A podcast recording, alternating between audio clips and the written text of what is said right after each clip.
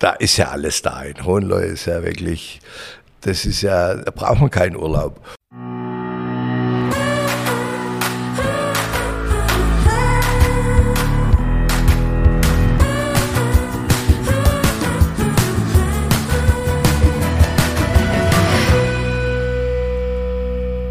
Hallo und herzlich willkommen zu einer neuen Folge unseres Podcasts Nachtschicht. Heute haben wir wieder eine Ofenbänkle-Folge. Wir sind zu dritt hier. Ich freue mich sehr, dass nicht nur der David da ist, sondern begrüße einen Gast, den ich ganz lang bearbeitet habe, dass er endlich zu uns äh, in der Podcast kommt. Herzlich willkommen, Bernulf Schlauch.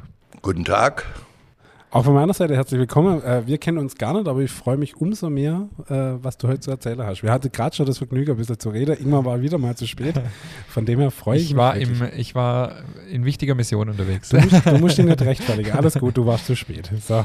Ja, der Bernulf und ich, wir kennen uns wir kennen uns schon ein paar Jahre. Wir verkaufen nämlich sein äh, Holtrio sein, äh, Holunder, seine Holunderlimonade bei uns im Laden. Äh, meine Verbindung zu ihm ist, ich habe es ihm gerade schon erzählt, dass wir von einer Kundin mal einen Holundersekt von ihm geschenkt gekriegt haben, als wir damals Topgründerpreis äh, ausgezeichnet wurden. So wurde ich auf ihn aufmerksam. Wir haben viele Gemeinsamkeiten. Wir lieben beide Genuss. Wir sind beide im Pfarrhaus aufgewachsen und schreiben dem auch beide gern. Deswegen freue ich mich sehr auf die Folge. Äh, deshalb war es terminlich schwierig, weil eigentlich gerade Holunderernte ist, richtig? Die Holunderernte ist vorbei, äh, ist auch schon abgefüllt ah, okay. in der Flasche. Der fängt jetzt vor sich an zu gären. Und äh, heute habe ich, gestern habe ich den letzten Tank Rosen angesetzt, Rosenblüten. Okay. Also man hört schon raus, das wird, glaube ich, spannend heute. Also ich habe dann, und jetzt kommt dann noch Mäde süß. Mhm.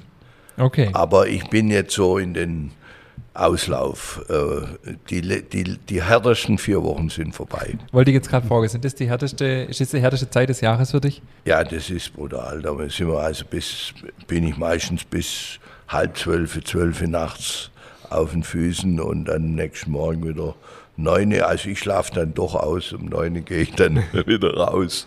Aber das brauche ich dann. Jetzt kann, ich direkt mal, äh, ich habe was gehört über dich. Ich habe gestern mit jemandem gesprochen, da habe ich gesagt, der Bernulf Schlauch kommt zu mir im Podcast und dann ich gesagt, der Bernulf Schlauch stellt sich keinen Wecker. Nein. Stimmt nein. das? Also nur, wenn ich irgendwie einen ganz wichtigen Termin habe. Das stimmt. Cool. Gut, unsere Folge heißt ja auf dem Overbänkle. Jetzt ist unsere große Frage, hast du eine Verbindung zu einem Overbänkle? Ich habe in der Küche einen alten Herd. Und die Leute, die dann reinkommen, die sind immer erstaunt. Im Winter koche ich auch auf diesem Herd. Der hat auch noch ein Schiffle. Und also, ja, da ist an sich wie ein Gefühl wie auf dem Ofenbänkle, wenn man dann in so einer Küche schafft mit den Ringe und das Holzfeuer hat und so weiter. Was heißt das Schiffle? Muss ich schon erklären? Ein Schiffle ist äh, im alten Holzherd hat man früher ein äh, Metallbehälter gehabt, wo das Wasser drin war. Und da hatte man immer warmes Wasser, immer heißes Wasser, weil der Ofen war ja meistens an. Und äh, das war eine tolle Sache. Man musste nie heißes Wasser machen. Oder das kam nicht aus dem Hahn, sondern das hatte man auf dem Ofen. Ah, okay. Cool. Auch schön. Schön. Ja. Äh, Bernolf, ganz kurz für einfach für unsere Hörerinnen und Hörer, wir haben ja auch überregionale äh, Leute, die uns hören, stell dich doch einfach zu Beginn nochmal kurz vor. Wer bist du? Äh, wie sage ich immer, wer bist du, was kannst du, was machst du? Nee, wer bist du, was machst du, was kannst du? Und ähm, genau. Ja, okay, ich bin inzwischen, äh, ich werde dieses Jahr 69 Jahre, äh, bin geboren in Hohenlohe, aufgewachsen in Bechlingen-Langenburg Dort habe ich auch meine Jugend ver verbracht und ähm, ja, ich habe mal Jura studiert, habe dann, das habe ich aber nicht fertig gemacht, habe dann, äh, da muss ich zu sagen, mein Bruder wollte, dass ich Jura studiere und er dann mit mir irgendwie eine Anwaltspraxis macht, aber das war nicht mein Ding. und äh, dann habe ich eine Lehre gemacht als Landwirt und habe äh, war auf konventionellen Höfen und auf einem äh, Biohof, einem Demeterhof. Also ich habe beide Seiten mitbekommen und habe da auch sehr viel gelernt. Und äh, danach habe ich ein Volontariat gemacht äh, beim Hohenloher Tagblatt und war dann äh, im Rahmen dieses Volontariats auch bei der Südwestpresse und in Stuttgart im Tagblattturm und habe dann 18 Jahre lang den Beruf ausgeübt als Journalist, als Redakteur in Hohenlohe. Und äh, bin deshalb mit Hohenlohe also sehr verwurzelt und kenne mich da relativ gut aus. Und jetzt machst du aber was ganz anderes. Ja, gut, ich wurde dann, weil irgendwie die, die Zeitung wurde, die ging an die Südwestpresse über und der alte Verleger hatte da nicht mehr das Sagen. Und dann bin ich gegangen worden und da habe ich mir überlegt, was machst du? Und irgendein Freund hat zu mir gesagt, du musst das machen, wo du einfach dahinter stehst. Und ich habe mir überlegt, ich habe immer wieder Proben gemacht. Ich habe 25 Jahre lang probiert mit meinen Blütensekten, mit meinem Holunderblütensekt. Und da habe ich gedacht, Mensch, ah, probierst du mal, ob das funktioniert. Und das war dann ganz witzig. Da habe ich mal, habe ich den Böhler angerufen und habe gesagt, von der bäuerlichen Erzeugergemeinschaft, habe gesagt, äh, könntest du ähm, in deinen Märkten meinen Blütensekt verkaufen? Ich kannte den von, von früher her und äh, ja, und dann hat er gesagt, ja, den möchte ich erst mal probieren. Und da bin ich da gekommen, natürlich damals noch mit Natur drüber Version. Und das fand er ganz gut, weil der nur 2% oder 3% hatte und hat gesagt, ich nehme 500 Flaschen von der neuen Ernte unprobiert. Und so habe ich dann 2003 angefangen und äh, habe das dann immer wieder erhöht. Ich habe nebenher noch Pressearbeit für, für die bäuerliche Erzeugergemeinschaft gemacht bis 2007 und dann habe ich mich ganz auf den Sekt konzentriert. Mhm. Das klingt mega interessant. Bevor wir da noch tiefer einsteigen in das Thema, wird mich noch interessieren, du bist ja ein, also ich würde dich ja als durch und durch als Genussmensch beschreiben. Ich glaube, das trifft es ganz gut. War das schon immer so oder wie bist du aufgewachsen mit dem Thema Genussessen? Wie war das bei euch daheim im Pfarrhaus damals? Also mein Vater war also ein Lutheraner. Das heißt, bei uns hat man auch am Sonntag was Gutes gegessen und auch wenn man Fest hatte und man hat auch, es war immer auch ein guter Wein im Keller. Und äh, ja, also es wurde schon Wert darauf gelegt, dass man gute Sachen auf dem Tisch hat. Und wir hatten damals auch schon, meine Mutter hat einen Krautgarten an der Jagd gehabt, denn ich habe inzwischen auch wieder einen seit fast 20 Jahren. Und es ist einfach schön, wenn man eigene Produkte hat und was Gutes zum Essen. Und damals war es ja noch so, da gab es ja auch noch, da kam dann auch ab und zu mal ein Wildschwein auf den Tisch. Mhm. Ich weiß noch, in den 60er Jahren ist der Prinz Philipp immer im Herbst, also äh, zwei Wochen vor Weihnachten oder zwei Wochen nach Weihnachten, gekommen nach Langenburg zum Wildschweinschießen. Und da wurde dann immer ein Überläufer äh, gekauft und der kam dann in die Gefriertruhe und da gab es dann immer mal wieder Wildschwein oder auch mal ein Gockel von der Patentante oder solche Aha. Sachen. Und das war dann immer, das hat man dann auch gepflegt, das gemeinsame Essen miteinander. Da war die ganze Familie dann immer dabei und wurde diskutiert und also das ging immer sehr lang am Sonntag und war, hat Spaß gemacht. Der Prinz Philipp, das muss ich schon erklären, äh, das kam, wahrscheinlich aus der Verbindung zu äh, Schloss Langenburg oder wie? Ja, das ist so, die, die Großmutter des heutigen Fürst Philipp, das war eine Schwester vom Prinz Philipp. Mhm. Deswegen war, war die, der dann immer mal wieder Ja, da. und die, die hat man auch in, im, die hat hat man auch als königliche Hoheit angesprochen. War eine witzige Frau, die war öfters bei meiner Mutter und hat gern auch einen, einen guten Wein getrunken.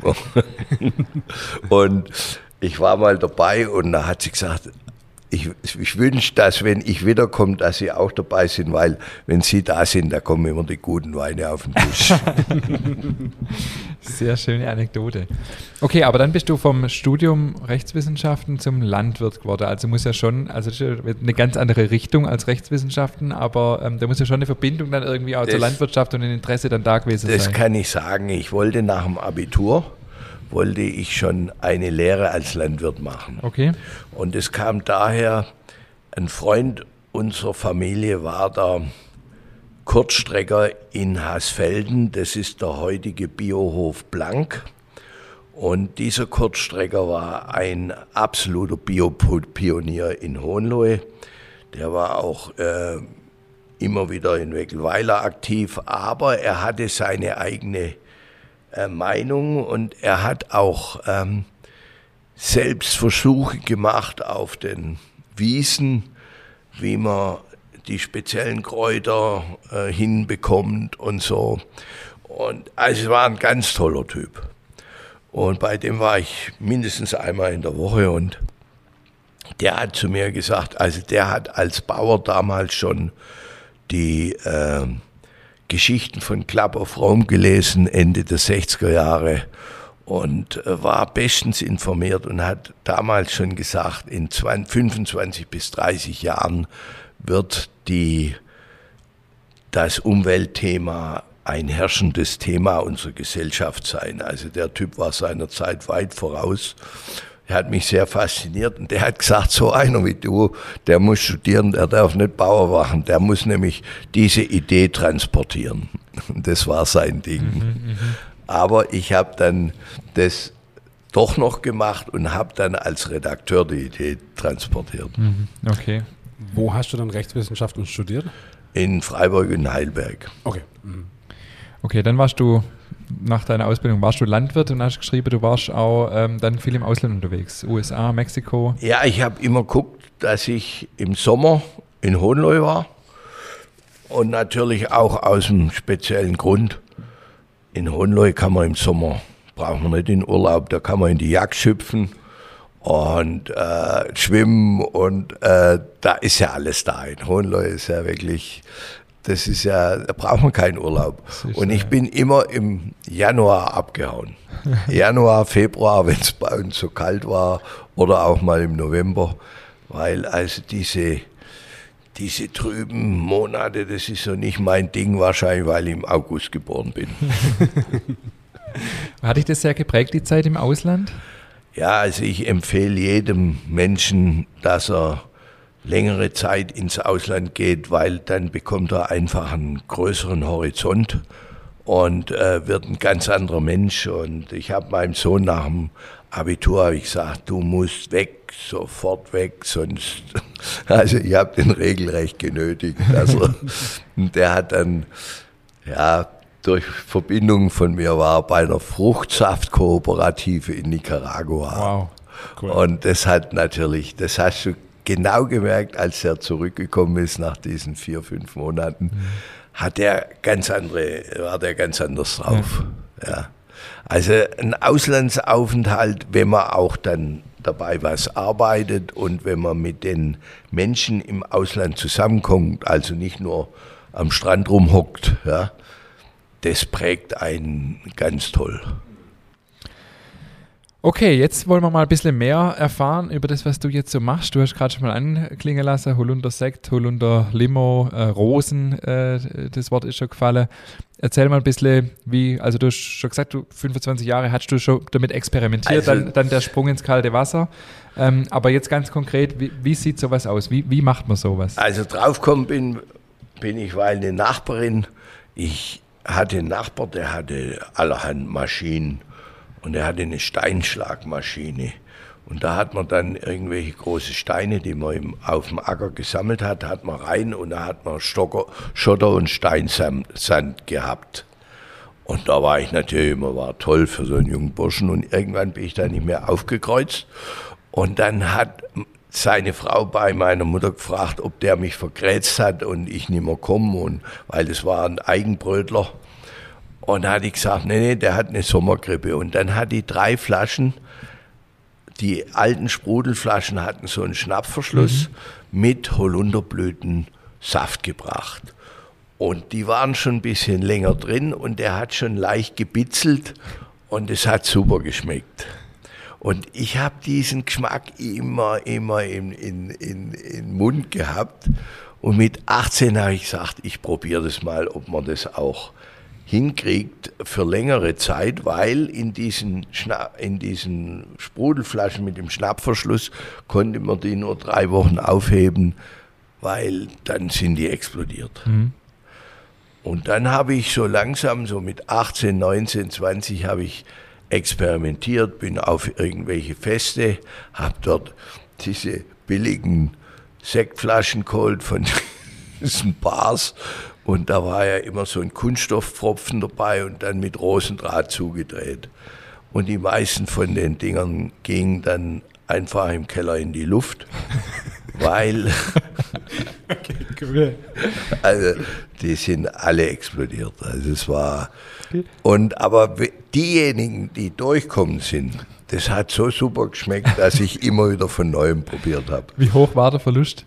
Also ich würde sagen, ich habe so 20 Jahre lang äh, probiert, bis ich das dann einigermaßen Learning by Doing im Griff hatte. Und also von diesen 20 Jahren, also fast die Hälfte Wahnsinn. wurde, ist da immer wieder hochgegangen. Also ich weiß noch 1986, da habe ich 90 Flaschen gemacht. Normal habe ich nur so 30, 40 gemacht. 86 habe ich richtig zugeschlagen mit 90, äh, mit 80 Flaschen, 90. Und meine Mutter ging drei Monate nicht in den Keller, weil jeden Tag ist da unten eine losgegangen. Es war natürlich ein riesen Schlachtfeld, muss sie dann wieder aufräumen, aber naja. Ich habe neulich was Witziges gelesen und habe gedacht, das passt halt super in der Champagne, als der Champagner entwickelt wurde.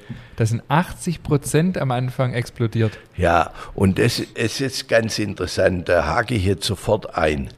Ich produziere meinen Blütensekt wie den Urchampagner von Dom Perignon. Okay. Und warum ist der Champagner so teuer? Das ist genau diese Geschichte. Man hat früher den Traubensaft angären lassen und wahrscheinlich so wie ich haben die damals mit den wilden Hefen gearbeitet und dann hat man den abgefüllt in die Flaschen und hat im Keller die Flaschen an die Händler verkauft, damit die Gefahr, wenn die explodiert sind, an die Händler überging. Und deshalb ist der Sekt so teuer. Okay. Unter anderem auch deshalb, nicht nur wegen Rütteln, Ja. sondern wegen dieser Geschichte, weil es die ja alle auch natürlich oft gelupft hat. Und bei Dom Perignon ist so, das hat mir einer erzählt, da ist dann, war dann früher Abflussrinnen, wo man den dann wieder auffangen. Die sind anscheinend mit, äh, mit Rüstung und mit Schutzmaske da im Ja. Keller. Ja, ja, also man muss auch, wenn man degorgiert, das mache ich ja in der Pfalz, in äh, Neustadt-Weinstraße beim äh, Privatsektkellerei Heim. Und da hat man auch, wenn man die Flaschen aus dem, ähm, äh, ich kann es ja nachher noch erklären, wenn man die rausnimmt, muss man immer Handschuhe anhaben. Und man muss auch Brillen aufhaben, weil also die Gefahr, dass da mal eine Flasche hochgeht, die kann immer sein, wenn das Glas nicht gut ist, wenn das einen Sprung hat, wenn irgendwas nicht stimmt. Das kommt immer mal wieder vor, dass eine Flasche äh, verreißt. Jetzt mal kurz, und wie ist heute Quote? Also wenn du Also ganz selten, äh, ganz selten. Also während der Gärung, ich hatte letztes, letztes Jahr oder vorletztes Jahr hat mir der Flaschenlieferant hat mir da etwas dünnere Flaschen gebracht. Nee, das war so, der hat gesagt, "Ha, wir können die Flaschen auch waschen. Und dann habe ich einmal mit äh, gewaschenen Flaschen agiert. Und da sind also bestimmt 100 zu Bruch gegangen. Und das habe ich nur einmal gemacht und äh, das war aber nur während der Gärung. Und normal darf man eine Sektflasche, mit der man eine Flaschengärung macht, nicht mehr verwenden.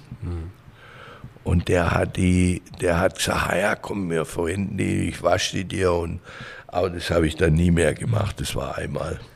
Okay, aber jetzt wird mich trotzdem mal interessieren, wie, oder ist das geheim der Prozess? nee, nee, wie, nee. Wie, wie macht man Holundersekt?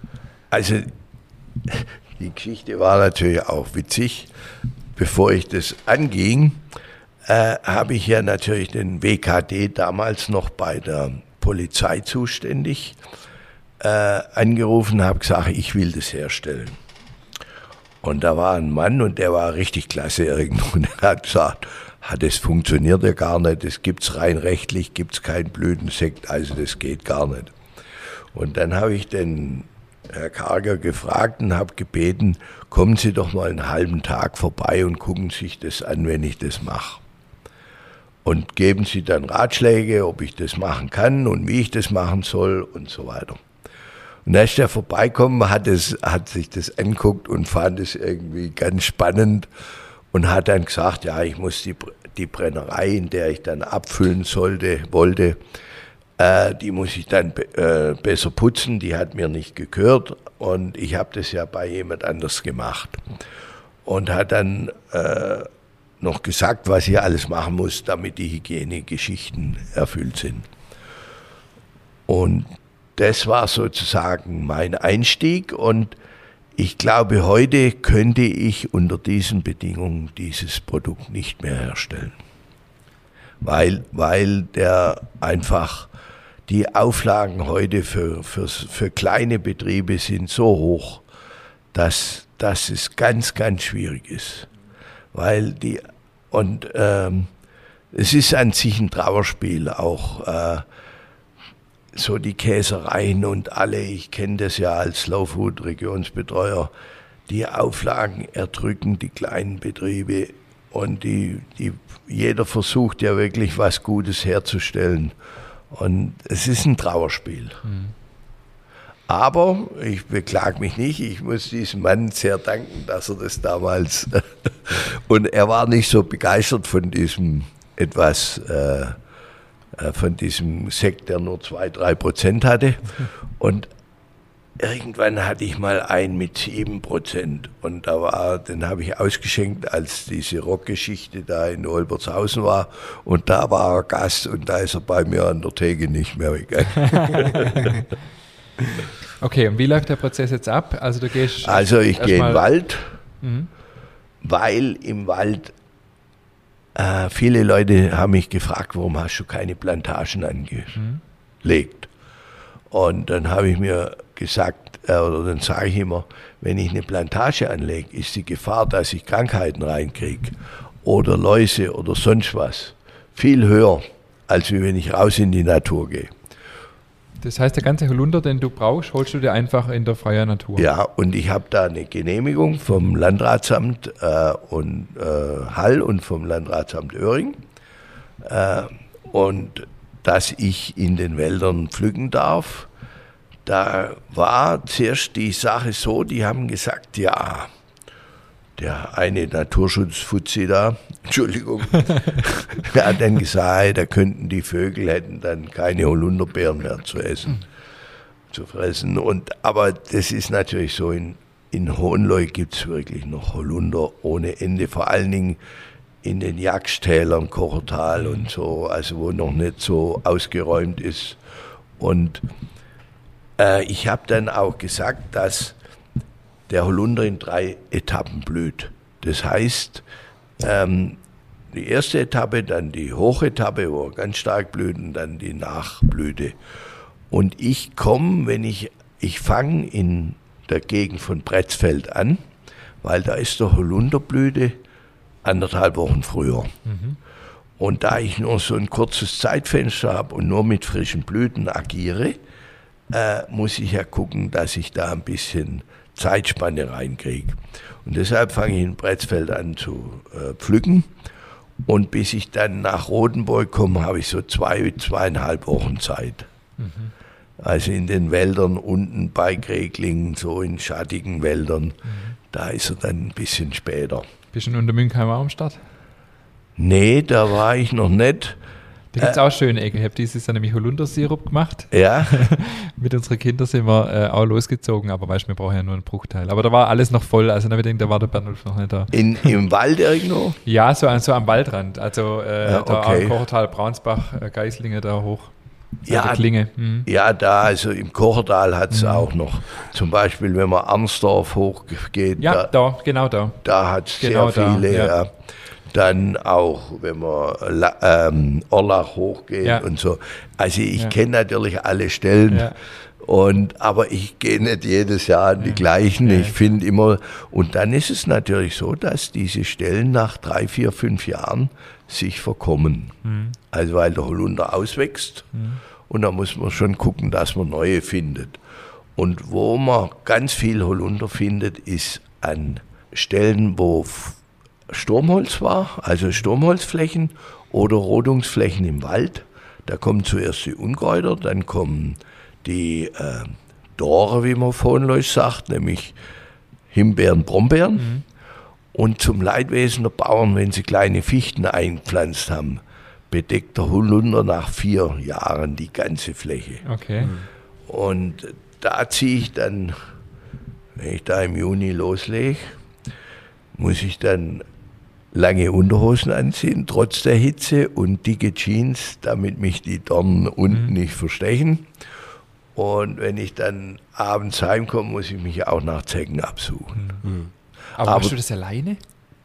Ähm, manchmal mache ich es alleine, oft so, wenn so an Pfingsten, genau da ist immer Pfingsten oder an solchen Feiertagen wie Himmelfahrt, da ist dann meistens der Holunder ganz in voller Blüte und da hat kein, keiner Lust mir zu helfen.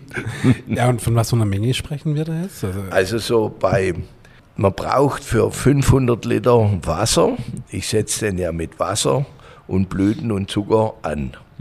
Und für 500 Liter Wasser, das ist so meine normale Menge, brauche ich 5000 Blütendolden. Das ist circa hm, 40, 50 Kilogramm wow. 250 haben wir gesammelt dieses Jahr. Blüten. 250 Dolden. Ja, ja. Ja. ja Also 5000. Und, und wie viel machst du? Kann man das, darf man das öffentlich Ja, sagen? ja oder? klar, ich mache. Äh, das kommt ganz drauf an. Also in den letzten, äh, dieses Jahr habe ich auch nicht mehr so viel gemacht, weil es war ja so, durch Corona habe ich 50 Prozent Einbruch gehabt. Und, aber in früheren Zeiten habe ich schon 12.000 bis 14.000 Flaschen gemacht. Und dieses Jahr ist auch ganz schwierig. Ich habe nicht mehr wie 6.000 Flaschen bekommen. Ach, Flasche an sich? Ja. Das wollte ich nämlich vorher schon fragen, wie es da aussieht. Ja, und die Flaschen sind knapp die Hälfte teurer worden. Also es ist unglaublich. Wenn man Gas braucht, um die herzustellen, oder? Ja, ja, ja, okay, ja, ja. okay. Mhm. Ich weiß nicht warum, wahrscheinlich auch Transport und Ja, alles. ist alles so mögliche. schwierig, Ja, gerade ja. in alle Bereiche. Also das ist sehr, sehr interessant und deshalb bin ich auch, ich habe natürlich auch letztes Jahr relativ viel gemacht, ja, und da kann ich auch dieses Jahr ein bisschen runterfahren. Also und ich werde dieses Jahr auch, ich weiß noch nicht, ob ich Mäde süß mache, ja, weil da habe ich noch ein bisschen was auf Lager. Und man muss sehen, wenn der in der Flasche ist, also das, ich sag mal, wie es geht. ja, genau. Ich setze die 500 ähm, äh, Liter Wasser mit, äh, mit, als spätestens nach vier, fünf Stunden muss ich die Blüten mit dem kalten Wasser ansetzen, spätestens, Weil sonst weil in der schon. Wärme verkommt sich das Ah, okay. Aroma. Mhm. Und ich gucke immer, dass ich den dann in die Blüten in den Schatten stelle und so. Also das heißt, du gehst nicht, ein, du gehst nicht irgendwie zwei Wochen lang Ernte, Nee, nee, sondern nee. du erntest und machst an dem Tag noch, setzt du an. Also nach spätestens vier, fünf Stunden. Ah, okay. Und wenn ich nicht die 5000 zusammen habe, das ist aber ganz schön sportlich. muss ich nochmal raus, ja, und, ähm, und dann nochmal nach, nachlettern. Okay, jetzt muss ich blöd fragen, zählst du das oder wie, wie, wie machst Nee, du ich habe ich hab da meine Körbe und da Ja, war okay. so viel Körbe und dann ist es okay. Und ja, bei der Limo ist es noch, da muss ich innerhalb von zwei Tagen muss ich, muss ich 120, 140 Kilo äh, Blüten sammeln, weil die muss ja relativ, äh, die muss schnell abgefüllt werden, damit sie nicht angärt. Und da muss ich dann an einem Tag mindestens zwei Tanks machen und dann am nächsten Tag nochmal zwei Tanks. Und die, die ich am ersten Tag dann gemacht habe, äh, wenn ich die umfülle, also die Blüten bleiben anderthalb Tage drin, ein bis anderthalb Tage. Und alle zwei Stunden rühre ich die mit der Hand rum, damit das Aroma reingeht und damit in der Wärme, weil die Blüten oben schwimmen, kein, kein Schimmel sich bildet. Also die Winzer, die Rotwein herstellen, die machen das so, dass sie äh, im September ist ja auch noch oft warm, die tun Schwefelpulver drauf, damit nichts passiert. Und ich mache immer diese alle zwei Stunden spätestens rührt es rum, damit es immer befeuchtet ist. Und das mache ich dann abends. Gestern Abend bin ich auch noch mal hoch und habe das dann um halb zwölf nachts gemacht. Ja. Ähm, das muss sein, sonst ist alles kaputt. Und nach anderthalb Tagen fische ich die Blüten raus und fülle das vom Edelstahltank in einen lebensmittelechten Kunststofftank, weil man muss sehen, das sind 500 Liter kaltes Wasser, mit dem ich das ansetze. Und so eine Menge dauert, bis die warm wird oder bis das anfängt zu gären. Und indem ich das umfülle, das mache ich nicht mit einer Pumpe, sondern indem ich das Fass hochlupfe mit dem Gabelstapler und dann reinlaufen lasse mit dem Schlauch in das andere Fass. Das ist der sogenannte Falldruck und da hat man am wenigsten Aromaverlust. Es gibt ganz wenige Kellereien, die das auch so machen. Okay. Aber Mit einer Pumpe wäre es schlechter sozusagen. weil eine Pumpe, die, die, hat, die gibt Aromaverlust und Okay. natürlich auch so ein Schwefelpulver und so weiter. Und deshalb ist bei mir wirklich alles, also wenn einer eine Manufaktur hat, dann bin ich das. es gibt viele, viele, die haben eine, die schmücken sich mit dem Wort Manufaktur und es ist ein Trauerspiel, dass sie Manufaktur heißen dürfen. ja, das ist sehr inflationär äh, ja. genutzter Begriff, das stimmt. Okay, wa- was mich jetzt noch, du hast jetzt gerade das Thema Limo angesprochen. Wann kam die Idee, dann Limo auch zu machen?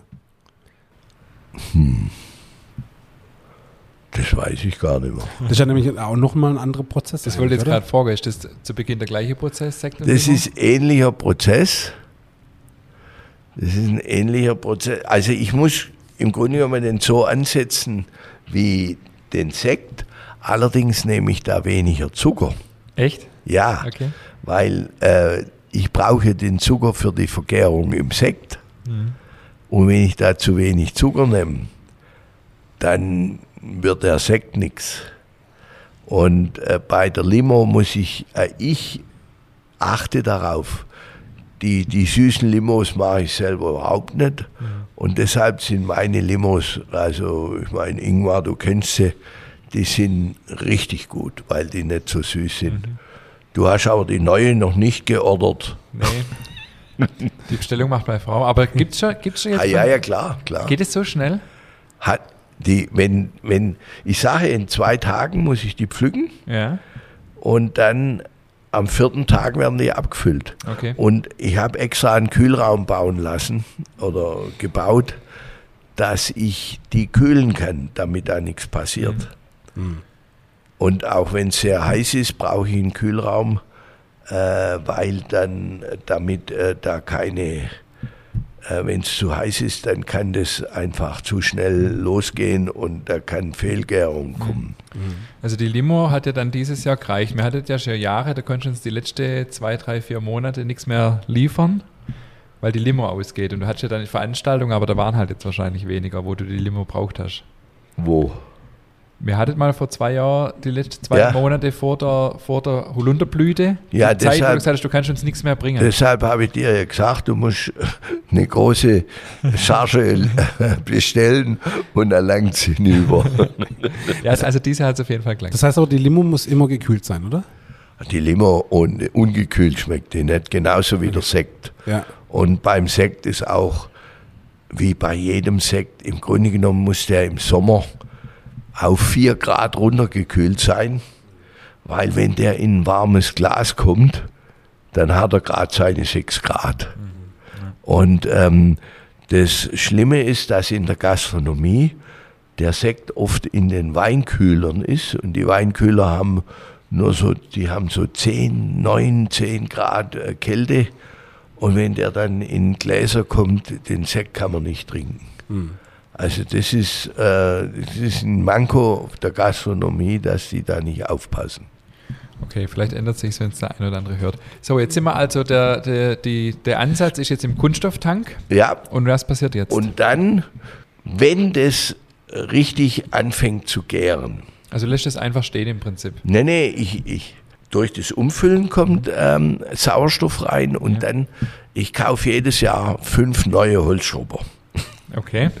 Und mit diesen Holzschrubbern stampfe ich in diesen, in diesen Tank, damit auch dadurch Sauerstoff reingeht und die Gärung angeregt wird. Okay, also im Prinzip wie beim Brotbacker, da ist jetzt die, äh, die Verbindung mit wilder Hefe, Ja. alles, was einfach halt in der Luft ist Ja. und dann eine Blüte fängt an zu gären. Ja. Mhm. Und äh, ja, und dann, wenn ich Glück habe, dann funktioniert's und dann fülle ich so nach acht Tagen, hängt, hängt von der Wärme, vom Klima, von allem ab. Äh, zwischen, zwischen sieben und zwölf Tagen fülle ich das dann ab mit einer alten Abfüllmaschine von 1958, vorsinnflutlich. Aber die ist toll, die ist mechanisch. Und ähm, ich habe da eine, ähm, ja, im Grunde genommen ein Melkmaschinenmotor, Okay. der als Vakuumpumpe das aus dem Tank dann rauszieht. Und dann habe ich drei Düsen und da stelle ich die Flaschen runter und wenn die Flaschen voll sind, nehme ich die weg und dann wird die mit einem kleiner, mit so einem ein Handmaschine kommt ein Kronkorken drauf. Auf jedem Sekt, der eine Flaschengärung hat, kommt, eine Kron, kommt ein Kronkorken drauf. Man muss das natürlich sehen, zum Beispiel diese Freschene, Hinkeltrocken und diese ganzen geläufigen Sekte, die werden in Drucktanks produziert und dann mit dem entsprechenden Druck in die Flaschen abgefüllt, sodass man die auch in 600 oder 700 Gramm Flaschen abfüllen kann, weil die Flasche nicht mehr den Gärungsdruck aushalten muss. Da entwickelt sich ganz starke Druck bei der Gärung. Und ähm, also kommt da zuerst ein Kronkorken drauf und dann bleiben die Flaschen drei Monate liegen, Und der Status ist so leicht angegoren dann quasi, wenn es abgefüllt wird. angegoren. Und dann gärt er in der Flasche Ja. zwei bis drei Monate weiter. Im Da- Keller oder? Ja, Ja. Mhm. und dabei bildet sich die Kohlensäure unter Alkohol. Und ab Oktober kann ich dann die Flaschen, die liegen auf dem Bauch, dann muss ich die äh, nehmen und in im Bauch von der Flasche hat sich dann, haben sich dann die Trübstoffe, also Bluten, Blütenstaub, niedergesenkt. Oft hat er sich auch verhärtet und da muss man mit, den, mit der Luftblase aufrütteln und dann stelle ich die senkrecht in Kisten rein. Und ähm, wenn die dann da drin sind, komme ich jeden Tag ein, zweimal, nehme die Flaschen, heb sie hoch, drehe sie und lasse wieder fallen. Also so 20, 10 Zentimeter hoch, lasse wieder fallen. Und dadurch gehen die ganzen Trübstoffe in den Flaschenhals. Okay. Und dann, wenn nach sieben Wochen, wenn, der, wenn die Trübstoffe alle abgerüttelt sind, dann fahre ich die in die Pfalz zu der Sektkellerei und dort werden die Flaschen, da kommt der Flaschenhals drei Zentimeter in eine Lösung, die ist aus über 90 Prozent Alkohol und Salz. Und die ist auf minus 24 Grad runtergekühlt. Und nach fünf bis zehn Minuten bildet sich in dem Flaschenhals, der drei Zentimeter in der Flüssigkeit steckt, alles andere ist flüssig, ein Eispropfen. Und dann dreht man die Flasche um, macht den Kronkorken auf und den Eispropfen haut von alleine raus und der Sekt ist klar. Okay. Also warum macht man so ein Riesentheater? Das ist auch wieder die Filtermethode, wo am wenigsten Aroma verloren geht. Und Okay. ich habe ja Blütenaromen, die sehr, ja, sehr fein sind. Ja. Und da muss ich ja aufpassen, dass ich dieses Aroma erhalte. Und äh, es ist ganz wichtig, dieses, das ist dieses Degorgieren, das ist ja auch die Champagner-Methode. Und ähm, das mache ich nach wie vor. Wahnsinn. Wahnsinn, wie viele Handgriffe da drin stecken, gell? Also ich habe Also- krass.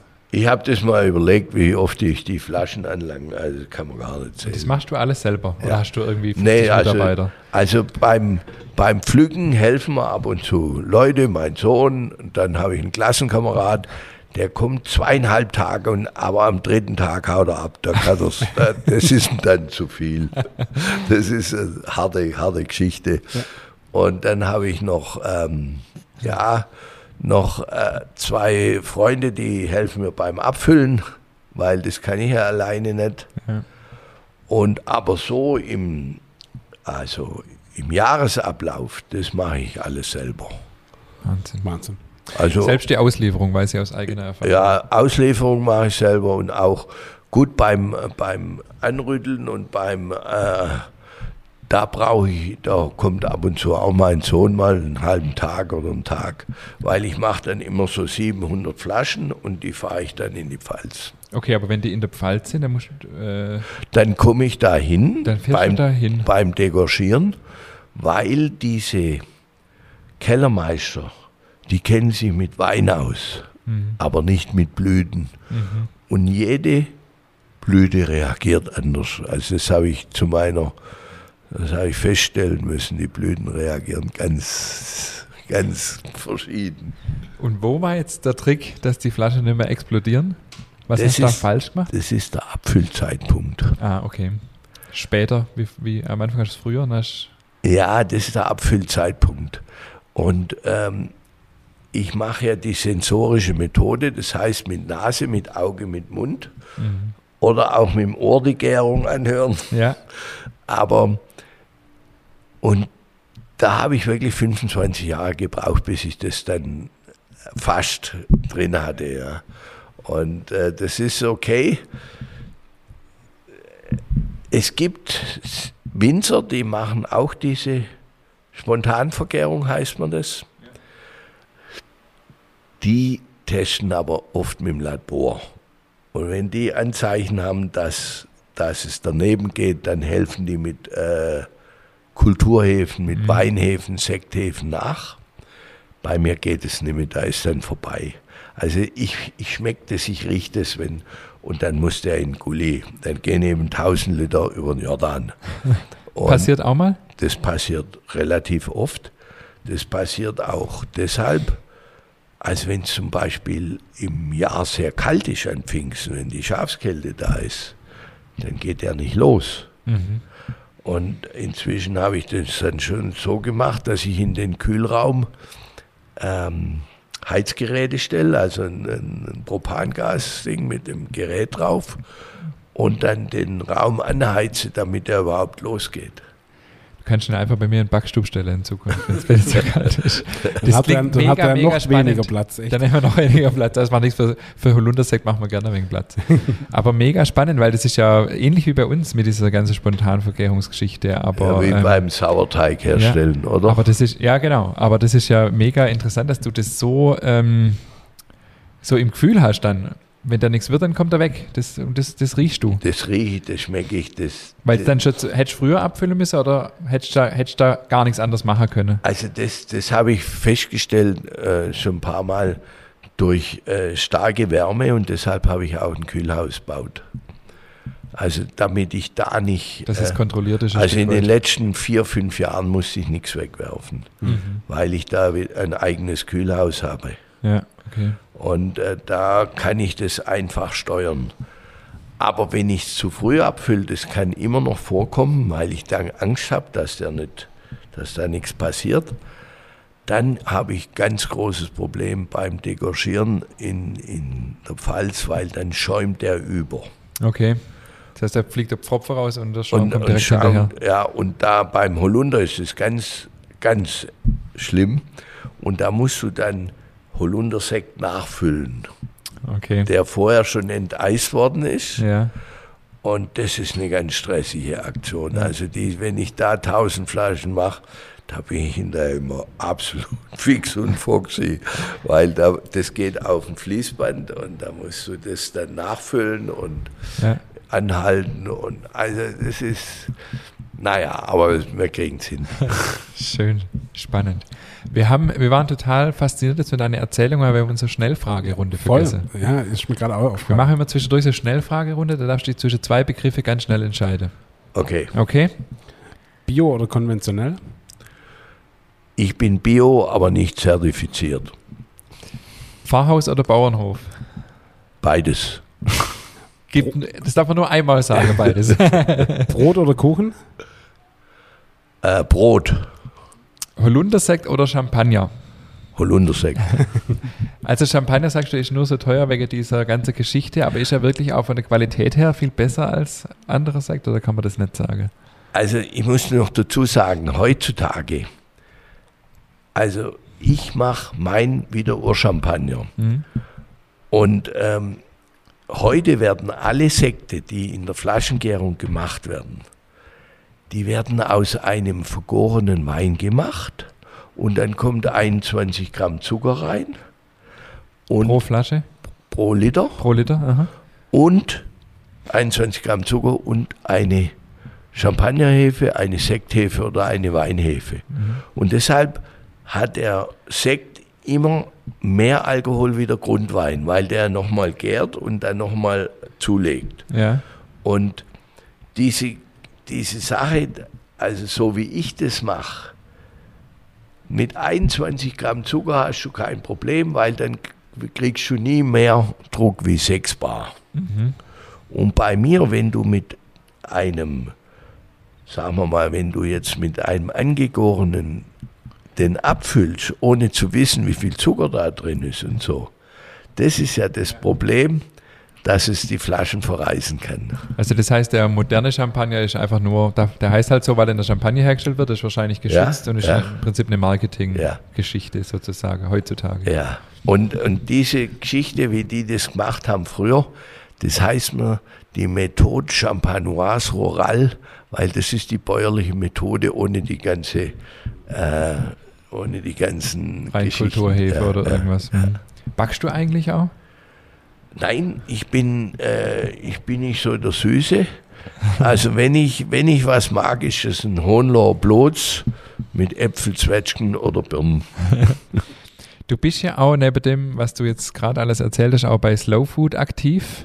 Erklär doch mal ganz kurz noch unsere Hörerinnen und Hörer, was ist Slow Food, was ist der Gedanke dahinter und was bedeutet es, was du da machst? Slow Food ist das, äh, im Grunde genommen kann man das mit drei Worten sagen, gut, sauber und fair. Also ein gutes Produkt, das ähm, naturnah hergestellt wird. Ja. Also bei Slow Food ist nicht unbedingt die Bedingung, dass man bio ist. Ja. Aber wir achten natürlich darauf, dass die Erzeuger naturnah wirtschaften. Ja. Also dass bei manchen Dingen nur, also kein, kein Glyphosat oder sonst was. Und dass man, wenn, dann nur spritzt, wenn es aller, aller, aller, wenn es notwendig ist. Ja.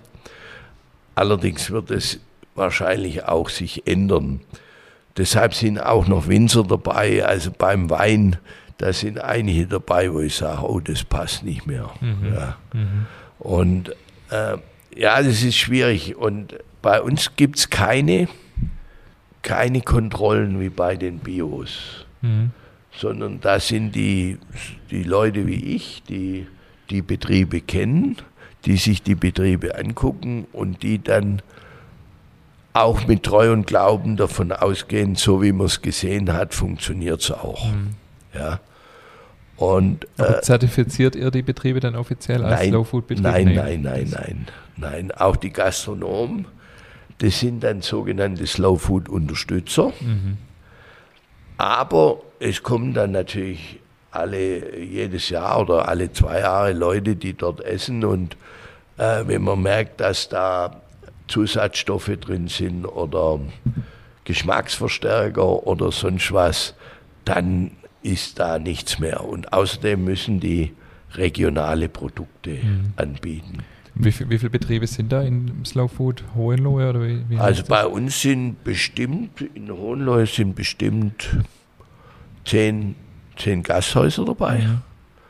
Ähm, und äh, bei den, ja, bei den bäuerlichen Betrieben sind es weniger, weil die meisten sind Bio und dann brauchen die nicht in Slow Ja, Food. ja. Ja, Aber manche haben eben beides, weil das äh, ja auch eine interessante Geschichte ist. Und das ist einfach ein Thema, das dich persönlich auch, äh, wo du persönlich viel Idealismus hast und deswegen treibst du Ja, es noch weiter ich- mit voran, oder? Ich bin dazugekommen, weil ich den Slow Food Präsidenten 19 2006 kennengelernt habe. Der ist es immer noch.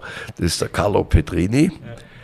Und das ist ein total charismatischer Typ, der auch ähm, viel erreicht hat, weil der hat gesagt, Essen ist politisch. Und der stammte übrigens aus der aus der kommunistischen Ecke, aber in Italien ist der Kommunismus, die genießen genauso und gehen genauso in die Kirche. Also der italienische Kommunismus ist eine tolle Geschichte. Und der hat damals, also das war so, in Rom hat McDonald's in so alten Gebäude zwei Filialen aufgemacht.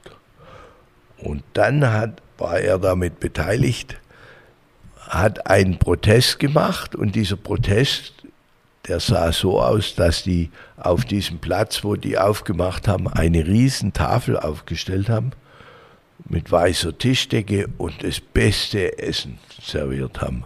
Das war sozusagen der Protest gegen dieses. Und das Slow Food gegen Fast Food. Ja. Und bei der Idee Slow Food gut, sauber, fair heißt, dass man den Bauern auch einen guten Preis gibt, was ja heute ganz schwierig ist. Ja. Also die Idee, dass die Bauern gut bezahlt werden. Und dann ist noch, dass man zusammen isst. Also in Deutschland ist es ja so, dass viele Leute im Gehen essen. Unglaublich. Wenn ihr mal in die Stadt geht, in der Mittagspause, wie viele Leute siehst du im Gehen essen? Wenn du in Italien bist, siehst du das kaum, weil da geht man in ein Café oder in eine kleine Bar und isst sein Panini, hockt sich kurz hin, trinkt seinen Cappuccino oder noch was an, äh, irgendwas anderes, aber man nimmt sich die Zeit, dass man nicht beim Essen. Mhm. Das ist ja deutsche Ja, Sitte, gell? Ja, ja, deutsche Tugend, ja. das kommt aber von Amerika natürlich, die Geschichte. Wenn man sich überlegt, diese Cola-Halter, die habe ich das erste Mal in Amerika gesehen. Jetzt ist die bei uns in jedem Auto drin. So ein Schwachsinn. Dashboard Dining ist ein Megatrend. Dash- Also Essen im Auto. Echt? Ja. Ja. Ja, McDrive, ja, oder Drive-In, oder wie es Ja, alle nachher das ist ja. Also das ist an sich und da wird dieses Fast Food, dieses Junkfood reingezogen und die Leute bewegen sich nicht mehr. Und diese Zuckerkalorien mit den Cola und den ganzen Shit, mit Verlaub gesagt, also es ist unglaublich. Ja. Ja. Ja, und es, es sagt ja auch jeder, also wenn du ischst, dann ischst du, ja. Dann sollte man nicht dabei laufen oder Auto fahren oder was auch immer, sondern wirklich sich bewusst aufs Essen konzentrieren. Ja, und das ist leider, Und- leider in Deutschland ein bisschen verloren. Und das hat man natürlich früher in der Gemeinschaft gemacht. Und wenn man in der Gemeinschaft hat man dann auch langsamer gegessen, weil man ja miteinander geredet hat. Und das ist, das ist auch in diesem, unsere Vereinigungen heißen ja, also unsere Gruppen heißen Convivien. Wollen wir wieder zurückgehen, weil die Leute das nicht kapieren. Aber Convivien heißt nichts anderes, das ist ein lateinischer Ausdruck. Convivium heißt Tafelrunde. Und die Tafelrunde, früher war es auf dem Bauernhof so, dass die ganze Familie am Tisch geguckt ist. Und man hat Sachen besprochen, wenn man einigermaßen gut drauf war, wenn es kein, äh, ja. Und dass man früher in Familien am Tisch gesessen ist, ja. Und diese Unterhaltung und so weiter, dass man da wieder hinkommt. Weil dieses, wir sind ja eine Gesellschaft von Singles. Und äh, ja, im Grunde genommen wird dann irgendwo noch eine Pizza gekauft oder irgendwas in, die, in, diesen, in diese Maschine rein, die ich immer ablehne. Also, wie heißt man das Ding da, wo da solche Strahlungen das heiß machen? Mikrowelle. Das hat meine Mutter anschaffen wollen. Da habe ich gesagt, wenn das ins Haus kommt, das schmeiße ich sofort weg. ja. Weil das ist ja nur Schrott, was ja. da rauskommt. Ja. Das ist unglaublich inspirierend und faszinierend, dir zuzuhören, lieber Bernhard. Du hast uns jetzt mitgenommen auf eine Reise. Äh, ich, ich habe viel, viel gelernt. Wahnsinn, ja. Ähm, mich würde jetzt so interessieren, du hast ja eingangs gesagt, deswegen darf ich es ja hier sagen, du wirst dieses Jahr noch 69. Ja. Was sind deine Pläne? Geht's, wer, wer macht den Holundersekt, wenn du den mal nicht mehr machst? Gibt es da schon Nachfolger? Was macht dein Sohn? Oder wie lange willst du das noch machen? Also mein Sohn, äh, der studiert gerade, der macht... Rechtswissenschaft. Äh, nee, der macht, nee, nee, der macht Sonderpädagogik für verhaltensgestörte Kinder, habe ich äh, gesagt, willst du das wirklich antun? Aber der Kerl ist 1,97 Meter, der kann sich durchsetzen. ja, aber der hat also kein Interesse, der hat gesagt, Papa, das ist eine un unglaubliche Arbeit, was du da machst. Und äh, ja, du siehst, du hast dich ganz schön kaputt geschafft und, äh, und es kommt nicht viel dabei rüber. Also da ist viel Idealismus dabei. Und äh, ja, das wissen, denken viele gar nicht, weil das Produkt relativ hochpreisig im Handel ist. Ja.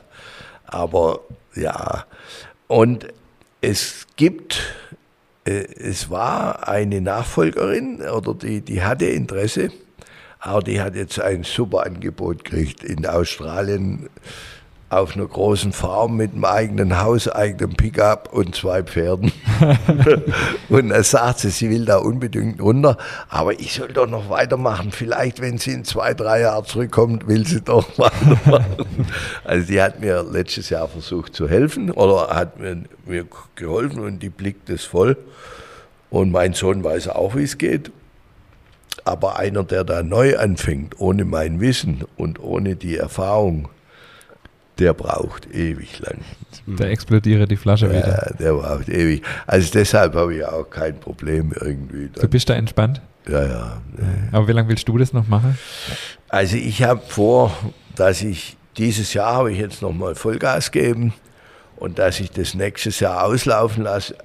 Aber Ihr wisst ja, wie das ist. Manche Rockstars hören 20 Jahre lang auf.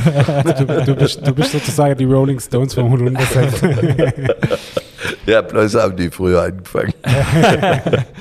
Wunderbar, Bernulf. Ich danke dir sehr, sehr herzlich, dass du heute bei uns zu Gast warst, dass du uns mit hineingenommen hast in diese spannende Geschichte. Ich glaube, es gäbe noch viel mehr. Ich habe noch eine wichtige Frage für unsere ganze Hörer. Wo bekommt man denn deine Produkte? Genau. Also die Sache ist so, die gibt es natürlich äh, bei den ganzen Märkten von der bäuerlichen Erzeugergemeinschaft. Dann gibt es die in, äh, ja, in, in Kreilsheim gibt es in, in manchen Geschäften. Also ich habe immer nur wenige Geschäfte in einer Stadt, weil diejenigen, die am Anfang zu mir gehalten haben, den will ich nicht die Konkurrenz irgendwie äh, wegnehmen. Also äh, den, will ich, den ja. will ich einfach den Bonus geben. Mhm. Und, aber es ist so, dass ich auch sehr viel verschicke. Ich habe eine okay. eigene Internetseite, holunderzauber.de. Und da kann man auch sehen, wie das ein bisschen herstelle und so weiter. Und ähm, Gott sei Dank gab es diese Internetseite in der Corona-Zeit, weil dann habe ich da immer noch ein bisschen was mhm. losgekriegt. Das heißt, ich muss auch Pakete packen jeden Tag oder, oder in der Woche mindestens vier, fünf, jetzt um die Zeit. Und ähm, ja, es ist also, und dann mache ich noch die Buchhaltung selber und alles, also es ist schon relativ Wahnsinn, viel. Wahnsinn. Und äh, ja, aber es, es funktioniert. Großer Respekt. Echt. Absolut, ja. ja. Also holunderzauber.de, äh, beim Grimmer kriegt man auch die Limo. Äh, unser ja. Sohn trinkt eigentlich jeden Tag eine. Das ist so sein. Darf ich ein Holtrio? Das ist immer so seine Standardfrage. Also der ist so toll, dass man den auch locker mit Sprudel verdünnen kann, ja. weil der ist in seinem, in seinem Aroma so unglaublich stark, dass man den also auch, ich habe den letztens mit, das habe ich das erste Mal gemacht, mit einem Bier gemischt als Radler. Das ist der absolute Hit. cool. Das werde ich mir demnächst auch mal gönnen. Und mein, mein Sohn, der macht natürlich mit Wodka und Gin. das kann ich mir jetzt wiederum sehr gut vorstellen. Das, das klingt richtig gut. Ja, ja, das wäre, das ist mit Sicherheit irgendwann mal so ein Hip Hipster-Getränk, so in große Städte. Aber ja, cool. wenn, wenn ja. sie wenn es checken würden und nicht diesen komischen Hugo trinken. du, wir haben jetzt noch zum Abschluss noch eine äh, spannende Frage, ich traue mich kaum zu fragen. Ähm, kann man eine Nuss-Nougat-Creme, ich nehme jetzt tatsächlich die Nuss-Nougat-Creme, mit Laugergebäck essen? Ich habe früher Brezeln immer mit Gesells gegessen. Auch gut. War schon gut. Auch gut. Ist du überhaupt sowas wie Nuss-Nougat-Cremes, Nutella oder, also, äh, äh, hoch. Nee, äh, dann kannst du die Frage auch jetzt nicht beantworten, ob du Butter drunter machen würdest. Unter Nuss-Nougat? Ja. ja. Ah, nee. vielen herzlichen Dank, vielen herzlichen Dank. Das bedeutet mir sehr viel. Er sagt nee, ich sag ja. Aber da gibt es die unterschiedlichste äh. Antworten darauf. Die, die Meinung spaltet. Wir hatten der Robin Knauseberger, den wirst du auch kennen, ja. ein ausgebildeter Sommelier, der hat gesagt, ja, unter Nutella gehört, gehört Butter. Aber gut. Ja, gut. Ist es vom Feinkost ja. aus? Genau. Ist der Sommelier? Der ist Sommelier. Ah, das wusste ich nicht. Also Aber, an den liefere ich auch, ja. ja. Ah ja, okay. Also ich habe, äh, dann habe ich natürlich in Heilbronn habe ich noch ähm, ein paar Läden und interessanterweise habe ich auch fünf regionale Rewe. Ah, schön. Ah, cool. Und äh, das finde ich toll, dass die gesagt haben, okay, wir machen das, weil äh, ja, und äh, da bin ich jetzt beim Rewe in, bei diesen Rewe in Hohenlohe drin. Ja, schön. Cool. Und auch in, in, in, in Heilbronn in ja. zwei. Ja, ich war neulich, in, es fällt mir jetzt gerade ein, in Heilbronn einen Kaffee trinken mit einem Bäckerkollege und haben sie Holtröhrer ausgeschenkt. Das war im, beim Pfeffer. Ja, Feinkost Pfeffer, glaube ich. Ja, und das ist mein größter Holtröhrer-Abnehmer. Okay. Also in, in Heilbronn ist das ein super Getränk und er hatte vorher irgend so ein, ein richtiges Industriegesöff äh, mit Holunder und da habe ich gesagt, hey, jetzt nimm doch endlich mal Main. Und seitdem der Main nimmt, äh, floriert es. In Stuttgart kriege ich den übrigens, mein Holunder, Holdrio habe ich den schon angeboten, diese Limo. Kein Interesse? Die Schwaben, denen ist es wieder zu teuer. Ach. Und es ist so, also wenn ich, ich mache auch Busse, und wenn die Busse zu mir kommen an der alten Holzbrücke und dann mache ich da Sektproben und ab und zu kriegen sie auch noch einen Schnaps und Sobald ein Bus aus dem Schwäbischen kommt und es sind ältere Leute, da krieg, verkaufe ich nichts, fast nichts. Wenn ein Bus aus dem Unterland kommt oder aus dem Hohenloischen oder aus dem Fränkischen, äh, aus Nürnberg, Fürth oder sonst was, wunderbar. aber, aber, aber, aber es, es, es gibt natürlich Ausnahmen auch von diesem Klischee, aber es ist schon, ich habe auch schon mit einer mit einer guten Freundin geredet, die machen diesen wunderbaren Schafskäse in Weißlensburg. Das ist ein ganz toller Betrieb, da würde ich mal an deiner, äh, würde ich mal euch empfehlen, da hinzugehen. Die haben einen Joghurt, das ist, da kannst du jedes Eis wegschmeißen. Okay. Und die haben einen Quark, es ist unglaublich. Und die machen auch ein, ein Eis aus Schafmilch, ganz toll. Und die hat mir das auch schon bestellt. Sehr gut. Ja, wir Hohenloher sind halt Genussmenschen. Ja. Bernhard, vielen, vielen Dank. Du hast dahinter noch, du machst ja noch mehr, du machst ja noch Schnaps und Mädesüßes haben wir jetzt gar nicht besprochen, weil wir schon so fortgeschritten ja. sind in der Zeit, aber wir werden das alles verkosten und hier im Podcast erzählen, wie es geschmeckt hat. Auf jeden Fall. Vielen Dank, dass du heute hier bei uns zu Gast warst. Ich danke auch und wünsche euch weiterhin gute Ideen und gute Leute. Danke. Auch von meiner Seite vielen herzlichen Dank und bis nächste bis Woche. Bis nächste Woche.